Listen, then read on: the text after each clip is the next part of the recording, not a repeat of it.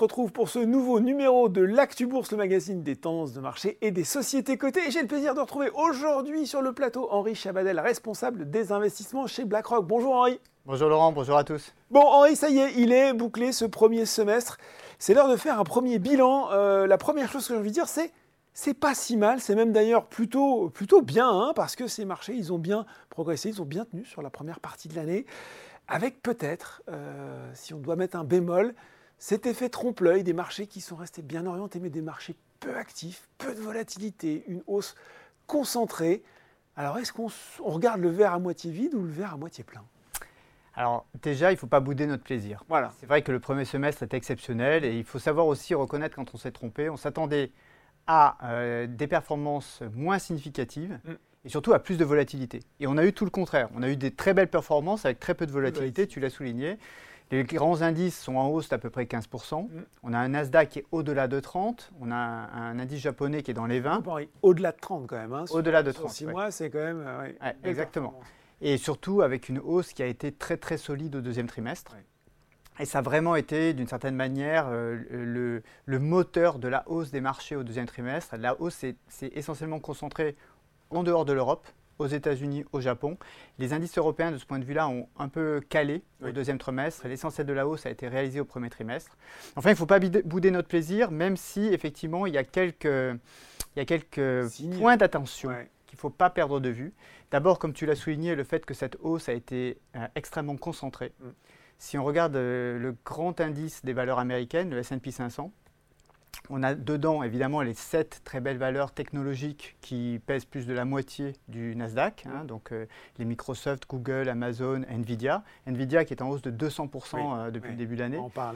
Donc, donc, ces valeurs ont effectivement été portées par la thématique de l'intelligence artificielle qui les a emmenées très haut et surtout qui ont permis d'emmener très haut l'indice dans son ensemble. C'est-à-dire que si vous prenez le S&P 500 et que vous enlevez ces sept valeurs, mm. Le S&P 493, il, est, il fait zéro depuis le début de l'année. On devrait le mettre celui-là. Ah, il fait zéro depuis le début de l'année. Donc le point d'attention, c'est le fait que cette hausse, elle est très concentrée mm. et elle est finalement assez peu, euh, assez peu homogène puisqu'elle est d'abord et avant tout tirée aux États-Unis par la thématique de la technologie et de l'intelligence artificielle. Et en Europe, c'est un peu pareil en fait finalement, puisqu'on se rend compte que également au premier trimestre, on avait eu euh, des indices qui avaient été d'abord drivés par quelques valeurs, quelques secteurs, et donc ce qui manque d'une certaine manière, c'est la participation mmh. générale à la hausse. Et d'ailleurs, quand on regarde ce qui se passe euh, de manière plus granulaire à l'intérieur des indices, mmh. on se rend compte que finalement la tonalité, le message délivré par les, indices actions est bien moins positif sur l'essentiel des valeurs mmh. que ce qui ressort au travers de la seule performance de l'indice global. Justement, Henri, sur l'IA, euh, dit, c'est rentré là comme ça, ça a été une flambée, flambée boursière, flambée aussi d'intérêt. Euh, c'est pas tellement là-dessus que je veux vous entendre, savoir si c'est un feu de paille boursier ou, pas, mais plutôt de se dire, est-ce qu'on est là à, l'aube de quelque chose qui va être aussi structurant pour l'économie que l'était euh, Internet à ses débuts? Eh ben, c'est exactement la question que le BlackRock Investment Institute, c'est-à-dire tous les grands gérants de BlackRock, plus les anciens banquiers centraux, plus les stratèges qui font partie de, ce, de ce, groupe de, mm. réflexion, c'est exactement la question qu'on s'est posée lors de notre euh, séminaire de mi-année. Parce qu'évidemment, on n'a pu que constater euh, d'abord l'émergence de l'intelligence artificielle et mm. surtout les conséquences que ça avait sur les grands indices et sur certaines valeurs. Mm. Donc ça nous a évidemment interrogé, on s'est posé exactement la même question, feu de paille ou tendance structurelle il faut savoir que le BlackRock Investment Institute, euh, euh, finalement, trace un chemin, un chemin de croissance, un chemin d'inflation qui se traduit par des niveaux de prix d'actifs. Et depuis déjà quelques années, a mis en évidence un certain nombre de tendances structurelles, de tendances lourdes, qui viennent influencer euh, l'ensemble de ces chemins de croissance, d'inflation et de prix. Eh bien, la décision qui a été prise a été d'intégrer l'intelligence artificielle à ces quelques grandes tendances. Et on en avait quatre, donc pas beaucoup. On en a désormais cinq. L'intelligence artificielle intègre ce petit club au même titre que la décarbonation des économies ou le vieillissement démographique. C'est pour vous dire à quel point cette tendance est considérée comme structurelle. Alors il y a plusieurs raisons à cela. La première, c'est déjà factuellement, quand on regarde les chiffres, là où il a fallu euh, trois ans à Netflix pour atteindre 10 millions d'utilisateurs, euh, je crois qu'il a fallu un, peu, un peu, moins d'un an à Instagram. Il a fallu cinq jours à ChatGPT pour atteindre ce chiffre. Et nos enfants aujourd'hui dans les cours d'école parlent et surtout utilisent ChatGPT L'adoption là au grand, au grand public, elle a été quasi instantanée. Quasi instantanée, et surtout, on ne parle que d'une version bêta, avec des données qui ne sont pas à jour. On n'a encore rien vu mm. lorsque cet outil sera mature. Mm. Et on sait qu'en plus, aujourd'hui, il y a une, véritable course, une compétition entre les différents acteurs futurs mm. dans ce domaine de l'intelligence artificielle. Et donc ces outils-là vont constamment s'améliorer pour atteindre évidemment des, des niveaux qu'il est aujourd'hui difficile encore d'imaginer. Euh, le deuxième, la deuxième réflexion, c'est qu'on savait qu'on évoluait dans des économies qui faisaient face à des obstacles structurels. Mm. Le vieillissement démographique mm. en est un. Euh, on avait la baisse tendancielle de la productivité dans nos économies développées, en, voilà un autre. Et peut-être que l'intelligence artificielle, ce sera l'équivalent pour le secteur des services. De ce qu'a représenté l'automatisation, la robotisation pour le secteur industriel. Donc, dans, dans, le cadre de l'automatisation, de la robotisation, on parlait de révolution industrielle. Avec l'intelligence artificielle, on a peut-être une révolution des services, de la manière dont on va finalement concevoir et délivrer des services aux consommateurs. Et nos économies développées sont d'abord et avant tout des économies de services. C'est pour vous donner une idée de l'impact potentiel que cette révolution, si elle se confirme, pourrait avoir sur nos économies en termes de croissance et en termes d'inflation. et donc ça, ça veut dire que c'est quelque chose qu'il ne faut absolument pas louper. Et ça veut dire qu'il ne faut pas se, concentrer de, se contenter de regarder les titres des journaux, d'une certaine manière. Parce qu'aujourd'hui, on parle de, de, Microsoft, on parle de Google, on parle un peu de, leurs équivalents chinois. Mais la question, elle n'est pas là. C'est plutôt quel va être le rythme d'adoption parmi les acteurs traditionnels de l'intelligence artificielle. Quand est-ce que cette intelligence artificielle, elle va venir finalement changer la manière dont on consomme du service aujourd'hui dans nos économies? Et ça, si on est capable de le lire correctement, à ce moment-là, effectivement, ça peut avoir d'énormes impacts en termes de croissance des chiffres d'affaires, mais surtout des bénéfices des entreprises considérées. On va être amené à en reparler. Quelque chose me dit qu'on va même en parler de façon régulière. Je vais nous ramener dans le présent quand même. Sur le plan macroéconomique, on va reparler des banques centrales. On, va, revenir sur quelque chose qu'on connaît mieux. Et elles ont plutôt suivi le scénario attendu sur les marchés. Mais, le ton, lui, reste résolument offensif alors que l'inflation semble à peu près sous contrôle et que quand même l'économie de part et d'autre euh, de l'Atlantique a commencé à ralentir. Est-ce qu'il y a un petit peu de com là-dedans? Parce que c'est aussi important quand tu as un banquier central. Euh, tant que les données euh, dures, les hard data, comme on dit de l'économie, restent satisfaisantes, ou est-ce que les banques centrales vont continuer à resserrer la vis au risque peut-être d'en faire trop? Ah, Là-dessus, si tu réécoute ce qu'on disait il y a trois mois, il y a six mm. mois euh, pour BlackRock, la, la, réponse est claire en fait. Euh, les banquiers centraux n'ont pas d'autre choix que d'organiser une récession.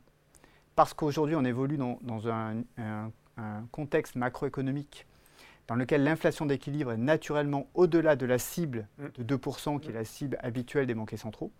Et donc, si les banquiers centraux veulent vraiment ramener l'inflation à 2%, alors que naturellement elle est au-dessus, bah, ça veut dire qu'il faut vraiment peser sur l'activité économique. Et cette, activité économique, elle a été étonnamment résiliente. Mm. Tu, fais bien de le souligner. Ce premier semestre est un tonneau quasiment exceptionnel. Bien sûr, l'économie ralentit, mais elle résiste plutôt bien à cette très longue séquence de resserrement monétaire qui a été euh, délivrée par les différents banquiers centraux, pas seulement aux États-Unis. Ouais, Surprenamment bien. On a bien sûr quelques pays qui sont à la limite de la récession technique mais d'une certaine manière, on est vraiment étonné par la résilience de l'activité économique, en particulier aux États-Unis. Et c'est ça le problème presque fondamental des banquiers centraux. C'est-à-dire que pour des questions de crédibilité, ils veulent ramener l'inflation vers la cible de 2%, et ils veulent maintenir ancrées les anticipations d'inflation de long terme. C'est une question de crédibilité du message des banquiers centraux. Et ils ont face à eux une économie qui ralentit, mais qui ralentit très lentement, mm. avec un marché de l'emploi en particulier aux États-Unis, mm. mais aussi en Europe, très qui est très, qui est très résilient, qui résiste très bien, qui continue à créer des emplois au-delà de ce dont on a besoin finalement pour euh, maintenir le stock d'emplois euh, euh, dans, les différentes économies concernées.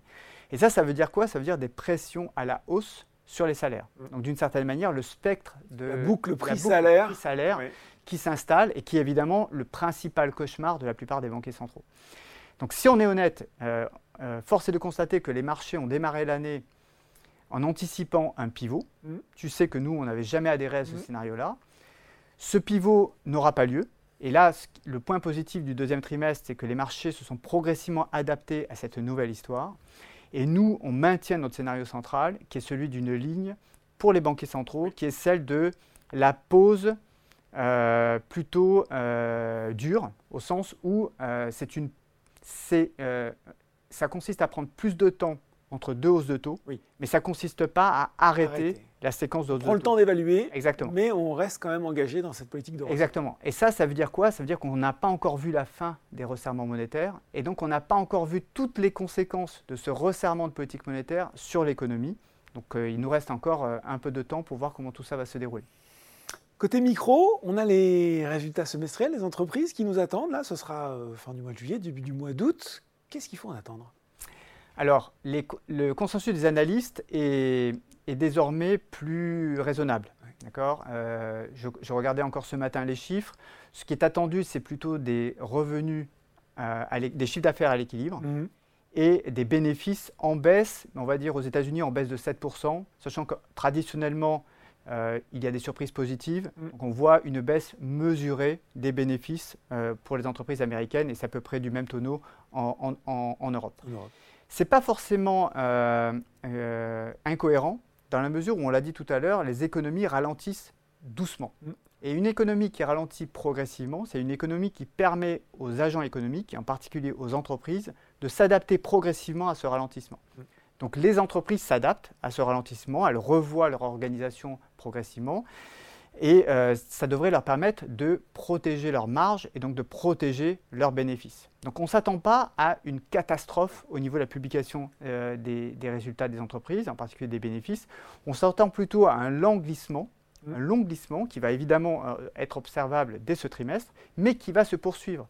Et c'est là où on diffère du consensus, parce que si on regarde le consensus, le consensus s'attend à ce qu'on ait une baisse des chiffres d'affaires et une baisse des bénéfices au deuxième trimestre, mmh. et ensuite ça repart. Donc un petit mauvais moment à passer et ensuite l'économie repart. Nous, on est sur une approche qui est un peu plus prudente vis-à-vis de cette séquence chiffre d'affaires euh, bénéfices. On anticipe plutôt la poursuite de la dégradation trimestre après trimestre, tout simplement parce qu'en cohérence avec notre scénario central, on a des banquiers centraux qui vont continuer à appuyer sur le frein. Ce qui veut dire qu'à plus court terme, si on regarde les mois qui nous attendent, Henri, on peut rester finalement sur ce, scénario d'une économie qui tient plus ou moins le choc, qui, ralentit mais doucement, et des marchés qui restent plutôt hauts et un petit peu hors sol. On peut dire ça? C'est possible, oui. C'est possible parce qu'en fait, effectivement, il va falloir du temps pour qu'on voit se matérialiser les conséquences de la politique monétaire. C'est ce qu'on appelle dans le jargon des banquiers centraux le lag. Mm. Le lag, euh, les banquiers centraux s'interrogent d'ailleurs hein, sur euh, la durée de ce lag, de cette période d'impact. Euh, historiquement, on va dire que c'était plutôt de l'ordre de 12 à 18 mois, mais force est de constater que les dernières décisions de politique monétaire n'ont pas eu l'impact attendu sur l'activité économique. On en parlait tout à l'heure, l'économie a ralenti, mais de manière assez marginale. Donc peut-être que ce lag est plus long. Il y a certains académiques qui considèrent aujourd'hui qu'on est plutôt sur des périodes de 12 à 24 mois. D'accord. Donc euh, on a commencé le cycle de resserrement il y a à peine un an. Donc euh, globalement, on a encore du temps pour voir les effets de passé de la politique monétaire et surtout les effets à venir des décisions futures. Donc on a encore du temps devant nous. Mais effectivement, nous, notre scénario central, c'est plutôt une économie qui va continuer à ralentir. Mhm qui va progressivement passer en territoire de récession. Mmh. Hein, c'est vraiment le phénomène qu'on a commencé à observer au cours du premier semestre. On voit cette tendance se poursuivre au second semestre. Comme ce ralentissement va être mesuré, bah, malheureusement, l'inflation va baisser, mais elle va baisser lentement. Mmh. Donc elle ne va pas revenir très vite vers la cible des 2%. Mmh. Et donc on a des banquiers centraux qui vont avoir tendance à en faire plutôt plus que plutôt moins. Et donc à continuer à appuyer sur la pédale de frein pour essayer d'aller un peu plus vite vers l'objectif. Et donc évidemment, ça veut dire que à, horizon fin d'année des économies qui ont plus ralenti, et d'ici là, des marchés qui vont constamment finalement balancer entre deux scénarios. Le scénario rose auquel ils adhèrent aujourd'hui, qui est un scénario un peu qui n'est pas forcément impossible. Hein. Mhm. Euh, il est juste, selon nous, un peu moins probable. D'accord? C'est un scénario dans lequel on aurait ce qu'on appelle le soft landing. le scénario Powell. L'atterrissage en douceur, tout est parfait. Les banquiers centraux prennent exactement les bonnes décisions de politique monétaire pour faire ralentir l'économie. Tout se passe bien. Et pour ne pas la faire rentrer en récession. Et ensuite, ils vont corriger le discours juste au bon moment quand l'inflation aura, aura atteint la cible. Enfin bref, c'est un scénario dans lequel tout se passe pour le mieux. On a du mal à adhérer à ce scénario idéal. S'il se réalise, tant mieux, tant mieux pour nous tous. Mais on a un biais qui est plutôt euh, plus prudent euh, à l'approche de ce second semestre et donc de cette fin d'année. Bon, discours nuancé. Hein. Euh, on voit hein, dans, cette, dans ce contexte d'orthodoxie monétaire retrouvée, les stratégies de portage, le marché et les actifs obligataires ont retrouvé tout leur intérêt. Est-ce que ça peut être ça aussi un inconvénient pour les actions, d'autant plus avec le, le, paysage macroéconomique que vous êtes en, train de nous brosser, Henri? Quelle préférence, là, vous avez envie de donner aux différentes classes d'actifs? Alors, il est clair que quand on a une vision un peu prudente sur le court terme, aujourd'hui, les actifs obligataires constituent une véritable alternative au marché d'actions. Tout simplement parce qu'on est sorti de la période de répression financière, donc on est désormais rémunéré au travers des investissements obligataires qu'on détient. Mm. Et ce, pour un risque, quand on prend des, obligations plutôt courtes, qui est assez mesuré, au, cas où ben, les hausses de taux se poursuivraient. Donc nous, aujourd'hui, sur un horizon plutôt court terme, effectivement, on privilégie plutôt le segment obligataire, en particulier la partie courte des courbes de taux, aux États-Unis, en Europe, comme un actif d'attente. Ça ne veut pas dire qu'on est franchement sous-pondéré sur les actions, mais on préfère avoir un bien un peu plus, prudent par rapport aux indices au sens large, et surtout être beaucoup plus concentré sur les thématiques on va dire structurantes, structurelles, qui vont bénéficier d'une forme de croissance endogène. On a parlé de la technologie, on peut parler de la décarbonation des économies, toutes ces tendances fortes qui vont avoir, on va dire, une capacité de résistance supérieure dans un environnement qui, est plutôt euh, au ralentissement. Après, sur le moyen long terme, objectivement, aujourd'hui, BlackRock reste positif sur les marchés d'actions. Donc on est plus en train de parler d'une question de timing euh, que d'autre chose. Bon, euh, elle va être intéressante encore. On va voir hein, ce qu'elle nous réserve pour la suite cette année 2023. Merci en tout cas Henri pour ces explications toujours très claires et très circonstanciées. Merci beaucoup. Merci Laurent. L'actu bourse, c'est fini pour aujourd'hui, mais on se retrouve très bientôt pour un nouveau numéro.